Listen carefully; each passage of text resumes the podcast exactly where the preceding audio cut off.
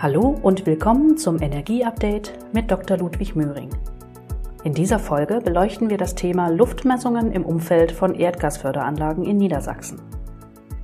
Ein Jahr lang liefen die landesweiten Messungen an 70 Wohnorten mit geringer Entfernung zu einer Förderanlage. Die Erdgasindustrie ließ damit mögliche Emissionen in der Umgebungsluft erfassen. Konkret ging es um die Konzentration von aromatischen Kohlenwasserstoffen, wie zum Beispiel Benzol. Um die wesentlichen Erkenntnisse fachlich richtig einzuordnen, haben wir einen renommierten Gutachter zum heutigen Podcast eingeladen.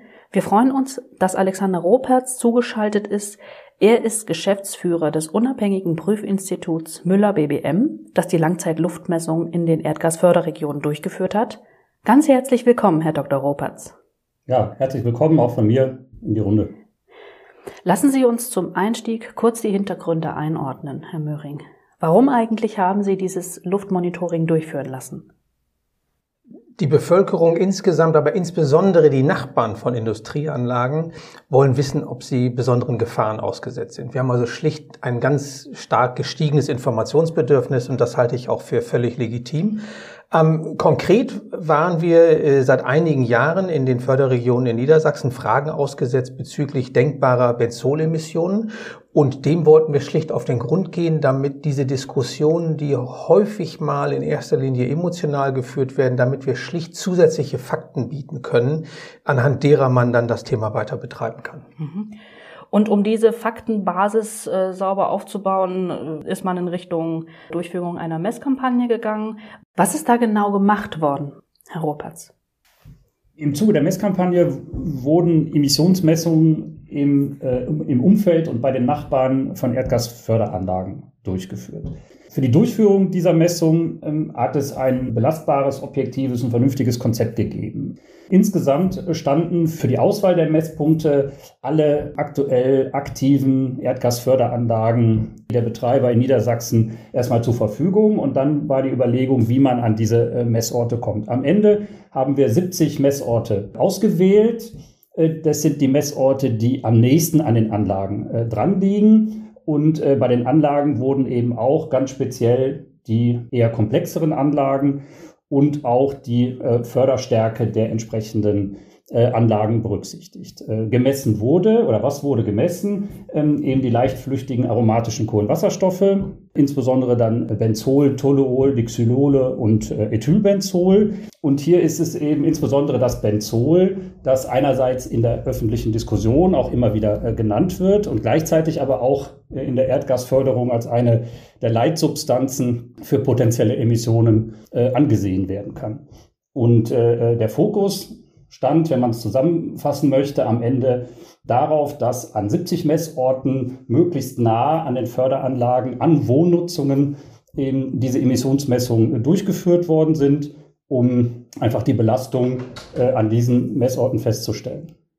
Ja, und wenn man da das in den Kontext setzt dessen, was ich eingangs gesagt hatte, nämlich das hohe Informationsbedürfnis der Nachbarn, äh, was denkbarerweise an Benzol bei den Häusern ankommt, dann ist auch diese Art der Emissionsmessung, glaube ich, genau das richtige Tool, was wir hier genommen haben und eine Auswahl von, von 70 Plätzen bei rund 300 zur Verfügung stehenden. Ich glaube, da haben wir tatsächlich hier eine, eine ganz akkurate Grundgesamtheit gewählt.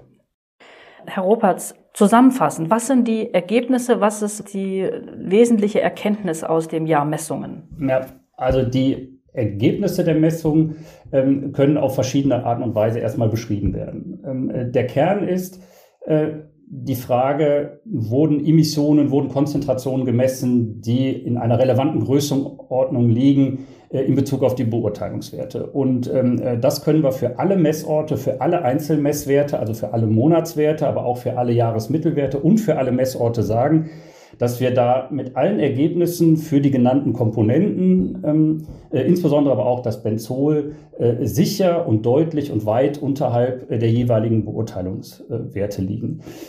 Man kann die Ergebnisse natürlich auch in den Kontext stellen, äh, man kann sie vergleichen mit äh, Messungen, die beispielsweise die Landesämter durchführen, sowohl in Niedersachsen als auch in, äh, in anderen Bundesländern. Und vor diesem Hintergrund äh, kommt man zu dem Ergebnis, dass die gemessenen Konzentrationen äh, auf einem sehr niedrigen, eher ländlichen, typisch ländlichen Hintergrundniveau liegen und insofern ähm, da keine Belastungsschwerpunkte, keine Hotspots identifiziert worden sind.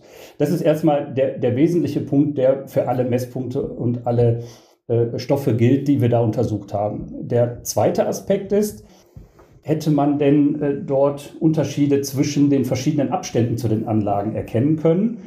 Und äh, auch diese Auswertung zeigt, dass man äh, bei Anlagen, wo die Wohnnutzung äh, vergleichsweise nah an den Anlagen ist oder besonders weit weg ist, zwischen diesen Messpunkten keine Unterschiede sieht. Das heißt, ähm, die Messungen zeigen keinen Zusammenhang zwischen der Entfernung der Wohnnutzung äh, von den Anlagen. Und zwar natürlich in dem Bereich, in dem wir das dort untersucht haben.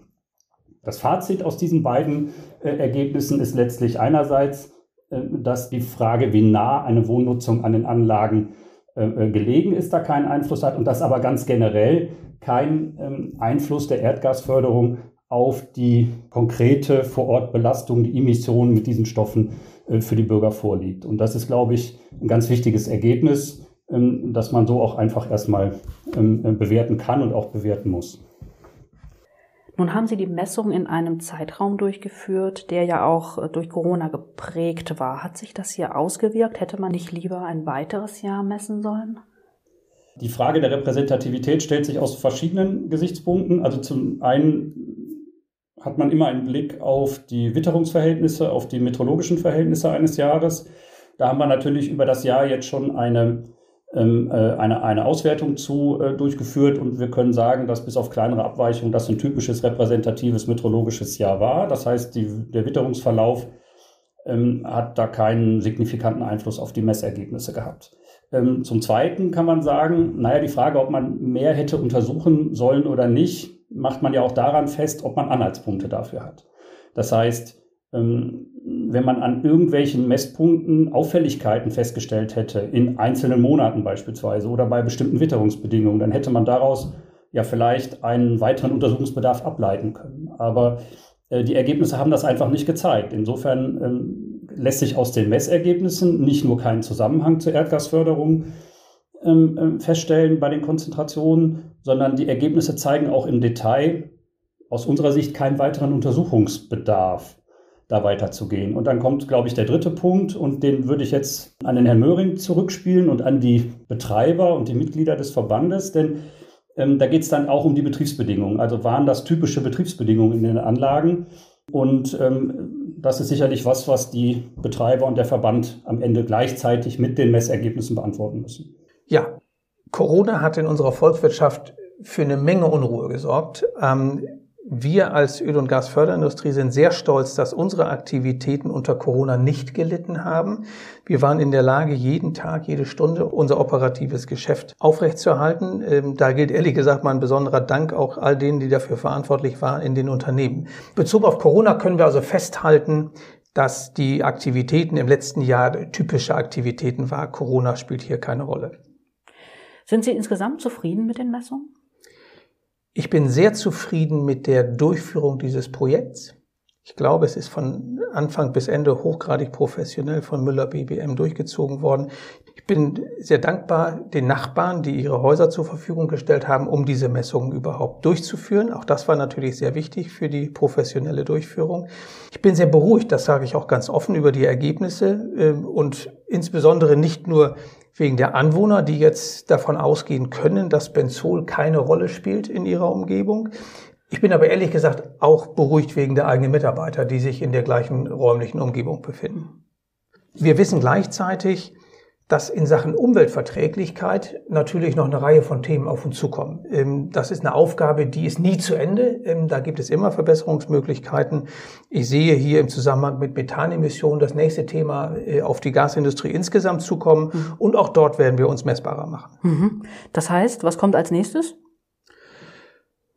Ja, also ich würde erwarten, ähm, dass wir im Bereich der Methanemission uns sicherlich genaue Gedanken machen wollen und auch müssen, weil die EU-Regulierung derartige Themen auch für uns bereithalten wird. Was das Luftmonitoring selbst angeht, ist, glaube ich, für den Moment aus Perspektive des BVEG die Aufgabe getan. Das sage ich aber auch deshalb, weil wir ja alle wissen, dass das Landesbergamt, also die verantwortliche Aufsichtsbehörde hier, den Auftrag der Landesregierung bekommen hat, ein sehr umfangreiches Luftmonitoring bezüglich unserer Industrie durchzuführen. Ähm, da werden wir uns natürlich soweit verlangt und, und hilfreich äh, sehr, sehr gerne unseren Anteil dazu beitragen. Und insofern werden wir auch weitere Erkenntnisse im Zusammenhang mit dem Luftmonitoring hier in Niedersachsen sehen. Was passiert mit den Daten aus Ihrem Messprogramm? Werden die veröffentlicht? Ja, das ist Teil einer solchen Messung. Wenn wir sagen würden, wir machen uns messbar und dann äh, werden die Daten nicht äh, zur Verfügung gestellt, dann ist das, glaube ich, keine Messbarkeit im reinen Sinne. Der Bericht wird gerade fertiggestellt und äh, wir werden dann, wenn er fertiggestellt ist, äh, diesen Bericht auf unserer Website auch, auch öffentlich zugänglich machen. Genau wie auch jetzt schon die wesentlichen Ergebnisse, Vergleiche mit anderen Luftmessungen in Niedersachsen und Hintergrundinfos auf unserer Website stehen. Schauen Sie gerne rein auf bvig.de. Liebe Hörerinnen und Hörer, vielen Dank, dass Sie bei diesem Energieupdate dabei waren. Vielen Dank an Herrn Dr. Ropertz und Herrn Dr. Möhring. Wir freuen uns natürlich wie immer sehr über Ihr Feedback und wenn Sie unseren Podcast weiterempfehlen. Neue Folgen gibt es dann wieder im nächsten Jahr, wie gewohnt, immer am ersten Donnerstag im Monat. Wir wünschen frohe Festtage und verabschieden uns. Bis zum nächsten Mal.